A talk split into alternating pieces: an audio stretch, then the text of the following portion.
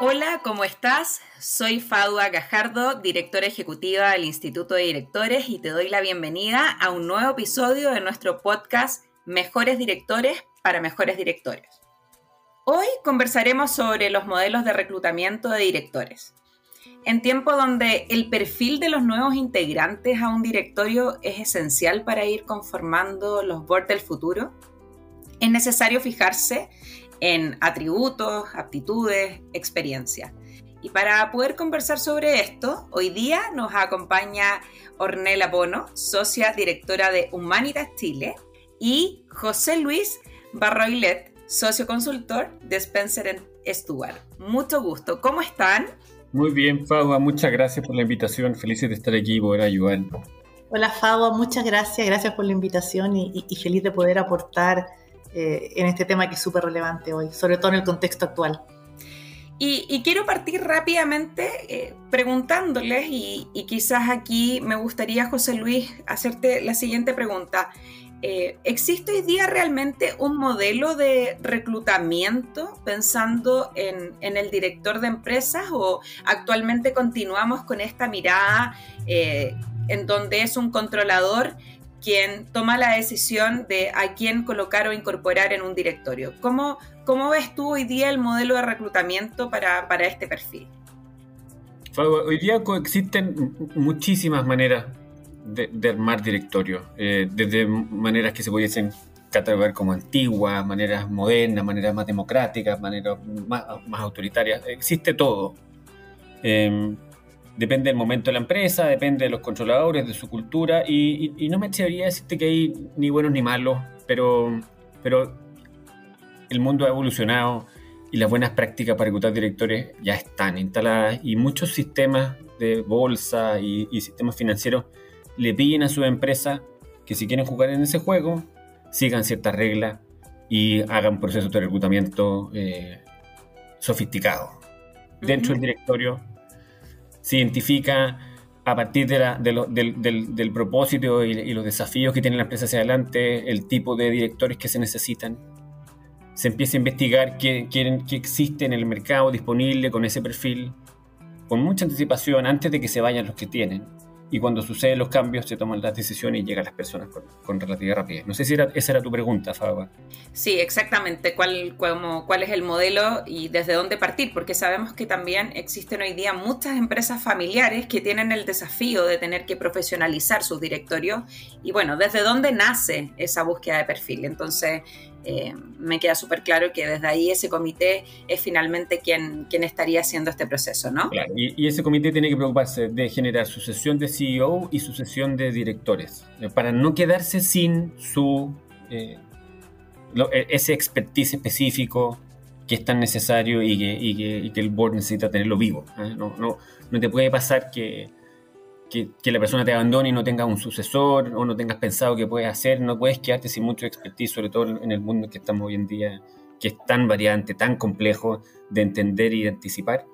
Es el rol del, del NOMCO es esencial.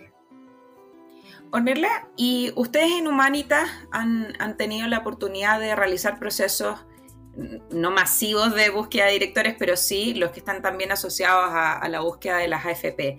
Y, hoy día vemos que los atributos que, que, tiene ese director de empresas ya no es suficiente solamente con el entendimiento de estado de resultados o de conocer del negocio, sino que hoy día existen atributos o requerimientos que, que, van más allá. ¿Nos puedes contar un poquitito cuáles son hoy día esos atributos, competencias, habilidades que se están pidiendo pensando en, en, los directores del futuro? No, eh, yo creo que es súper importante y eso ha estado evolucionando. Quizás un, un, primer alcance que se ha puesto de moda en los últimos días que hay que revisar temas como el interlocking eh, y, temas higiénicos básicos como respecto al compliance de cada uno de ellos. Y, y de ahí se empieza. Eh, hay otras cosas higiénicas que tienen que ver cierto nivel de formación, de visión estratégica, de los conocimientos financieros, la gestión del riesgo. Pero aquí es súper clave la composición de lo que uno está buscando. Eh, y en la composición hay distintos ingredientes y muchas veces te piden un condimento especial. Y hay que ver condimentos como el rol social que va a tener la empresa, la relación con el público privado, la sostenibilidad o también que, en qué nos puede aportar en temas de innovación y tendencia. ¿ya? Eso quizás en los directorios en general se tienen que ir complementando para entender este nuevo mundo, como decía José Luis, súper cambiante y que en el fondo hay que estar preparado. Eh, y, claramente temas como la, sucesión o, temas como eh, eh, son cada vez más relevantes. Pero también otra cosa que es súper importante es cómo se relacionan dentro de esta mesa, ¿ya? porque tienen que tener una capacidad de influencia, de, de, poner sus puntos, puntos que tienen que ser coherentes, no llegar con sorpresas, digamos, al resto, cómo influir, a entender la cultura de donde están, es súper importante entender la cultura de la empresa, los desafíos, la estrategia, en qué están pensando, el entorno, eh, eh, y eso presentarlo y hacer que sea de verdad un directorio que trabaje colaborativamente eh, hacia los objetivos y, la sostenibilidad y el futuro de la empresa. Y, en esto de la sostenibilidad, me gustaría quizás, bueno, el día, eh, el día de ayer se presentó el tercer reporte de indicadores de género en las empresas en Chile y una de las cosas que aún sigue llamando la atención es que de las 457 empresas que reportan a la CMF, aún existe un 47% de las compañías que no cuentan con directoras mujeres. Y me gustaría preguntarte, José Luis, eh, ¿por qué crees tú que aún estamos al debe en materias de equidad de género en directorio? ¿Qué has visto tú en, el proceso cuando te solicitan buscar directores?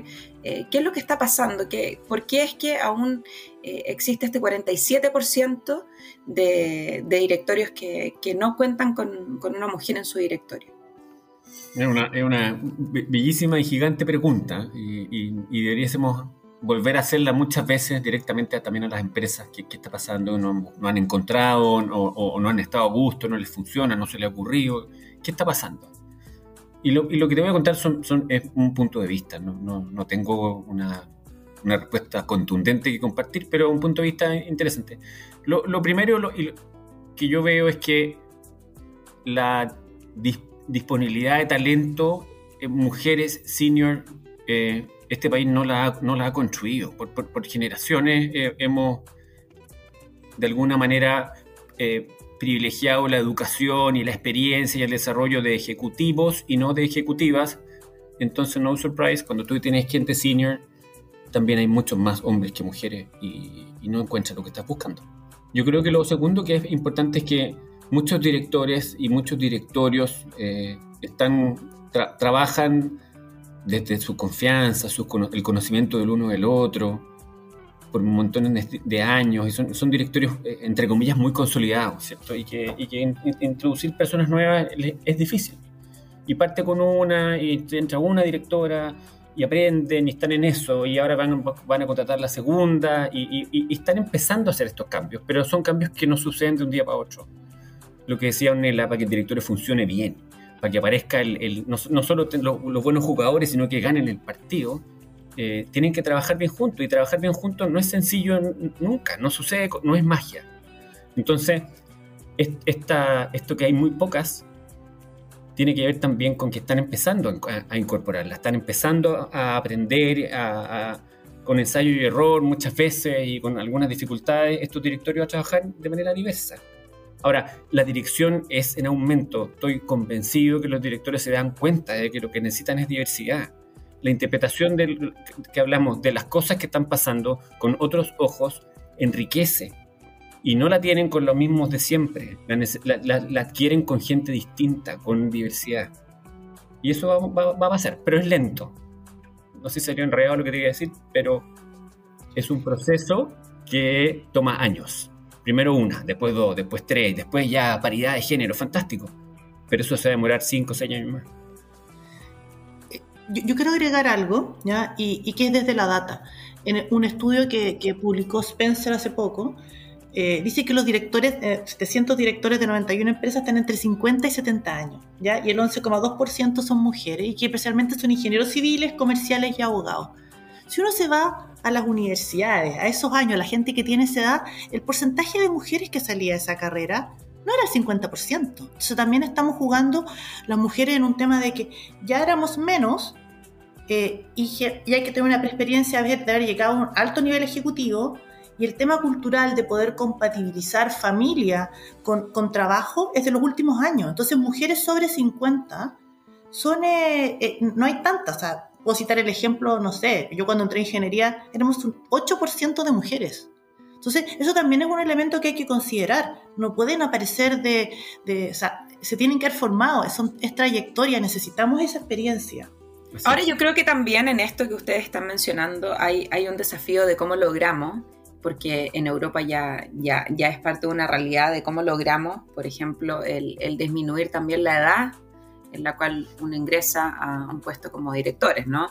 Eh, sobre todo cuando ya has tenido la experiencia eh, ejecutiva, eh, probablemente también podemos bajar la cantidad de edad que tú tienes para poder estar participando en un directorio, entendiendo que también tienes clientes que, a los cuales vas a tener que comprender o entender y que no necesariamente todos van a tener 50, 60 o 70 años y eso no, no va a ser correlacionado particularmente con, con poder ser un mejor o un peor director, ¿no? O sea, como, como eso también es parte de la agenda. Ahora, me gustaría entender y, quizás acá eh, el ir comprendiendo cuáles son, Ornella, tú al menos has visto algunas trabas que, que enfrenta la mujer al ser parte de una terna para poder ingresar a un directorio. Mira, así que en general yo diría que hay dos tipos de procesos.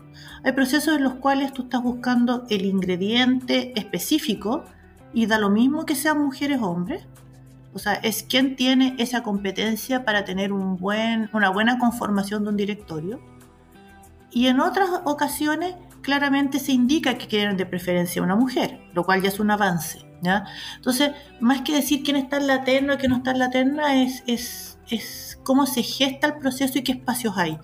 Y de hecho lo que yo encuentro que es muy importante es que se han visibilizado muchas mujeres en el último tiempo. Yo creo que un muy buen ejemplo es lo que hizo el sistema de empresas públicas, donde el 50% de las directoras eran mujeres.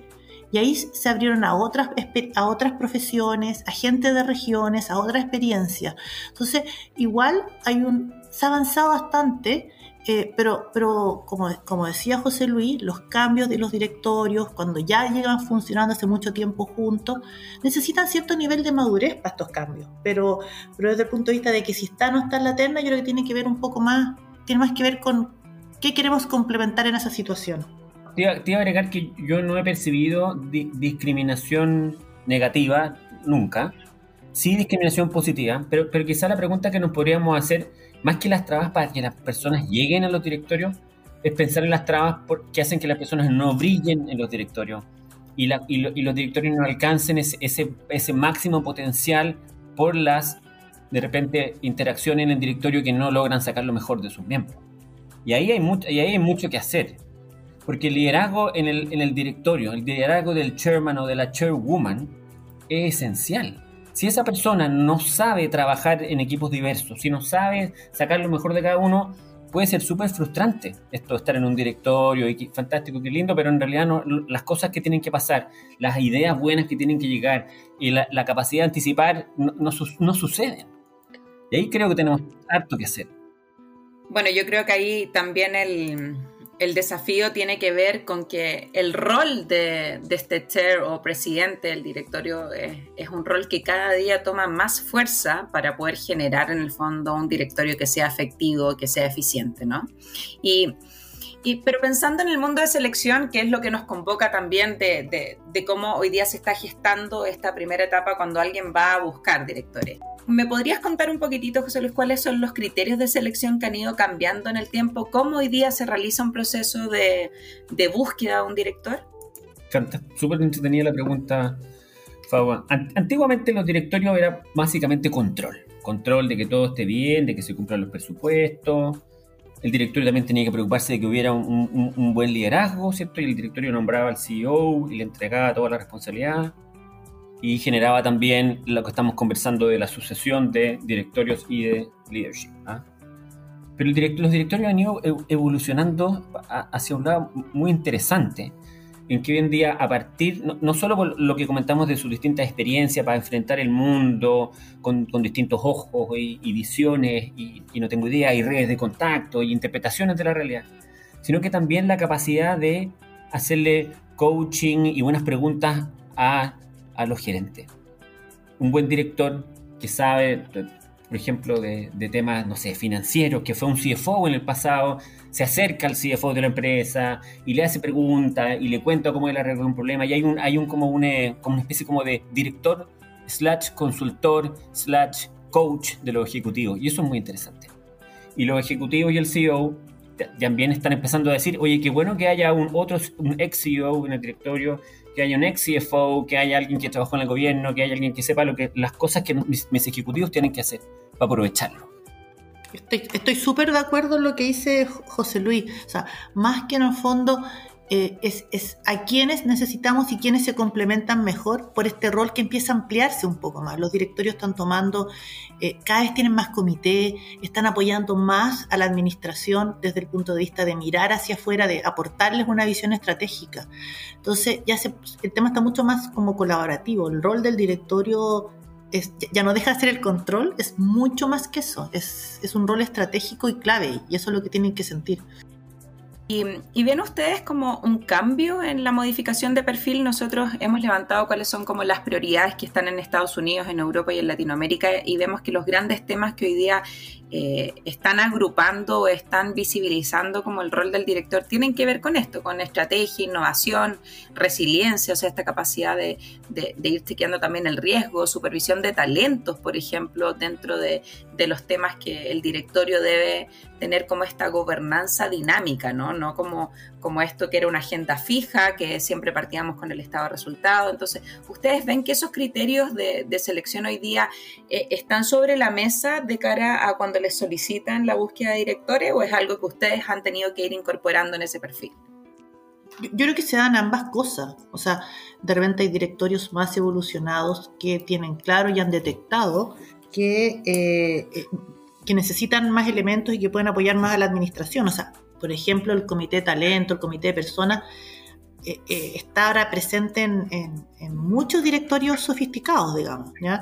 Y en muchos casos, nosotros también tenemos como el rol de mostrarles y decirles, esto están haciendo esto, hacer un poco de benchmark. Yo creo que, una de las cosas que, también José Luis estoy segura que hace es un poco es el benchmark que hay en el mercado para que puedan aspirar a eso. No, los directorios los directorios de ayer ya no son los directorios de hoy.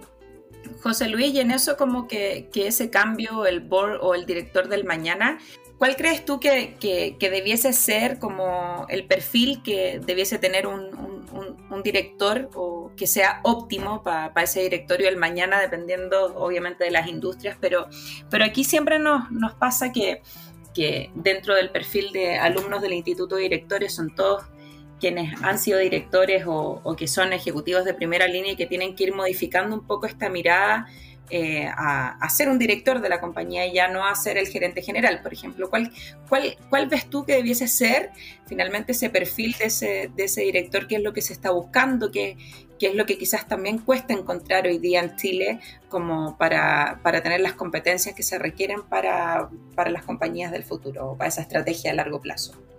Yo creo que los directores para poder funcionar bien y brillar, tienen que, sus valores tienen que ser, tener muy alineados con los valores de la empresa. Y no toda la empresa tiene los mismos valores, ni todos los directores. Y es muy importante.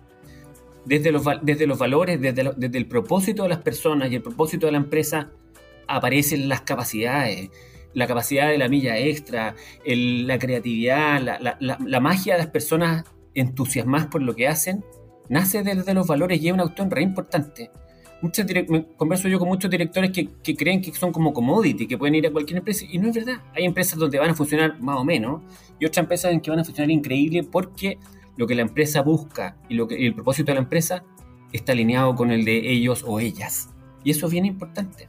Yo creo que con eso igual uno ya eh, no sé, Ornella, qué opinas tú, pero ya eso habla de un cambio de perfil del director. O sea, hoy día no solamente nos importa que sepa de finanzas o que sepa de del mundo del retail o, de la minería o de algo específico, sino que también, oye, este director tiene que tener la capacidad de poder eh, tener una mirada mucho más integral sobre lo que está pasando y, saber ponerse como en los pies del otro, ¿no? De, la cercanía, de entender cuáles son los valores de la compañía. Tiene que, tiene que alinearse como con el propio propósito de la compañía.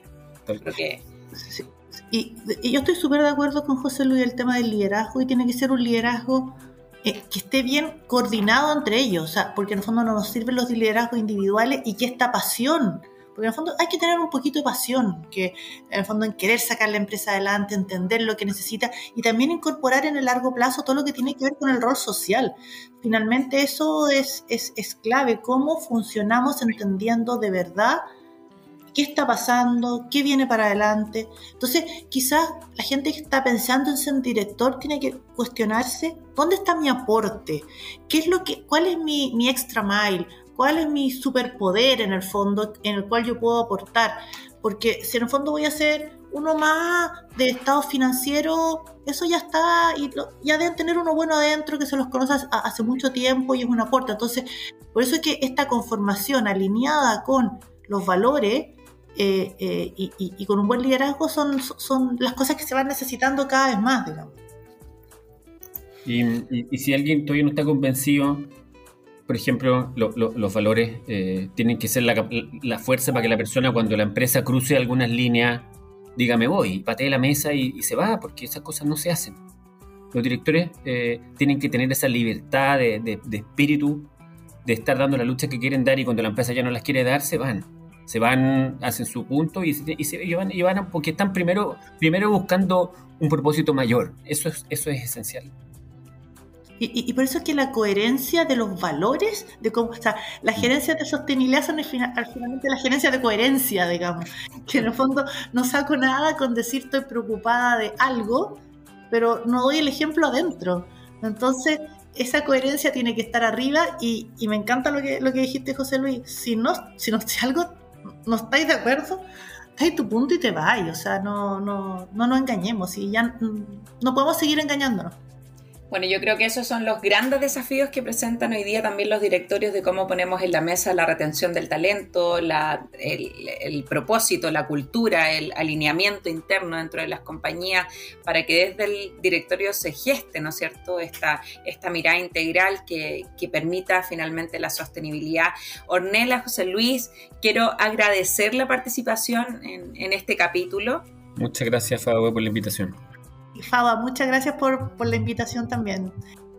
Y por acompañarnos y, bueno, a todos quienes nos escuchan. Eh, en, este episodio. Eh, también agradezco el que nos hayan podido acompañar y los espero en un próximo capítulo de Mejores Directores para Mejores Directores.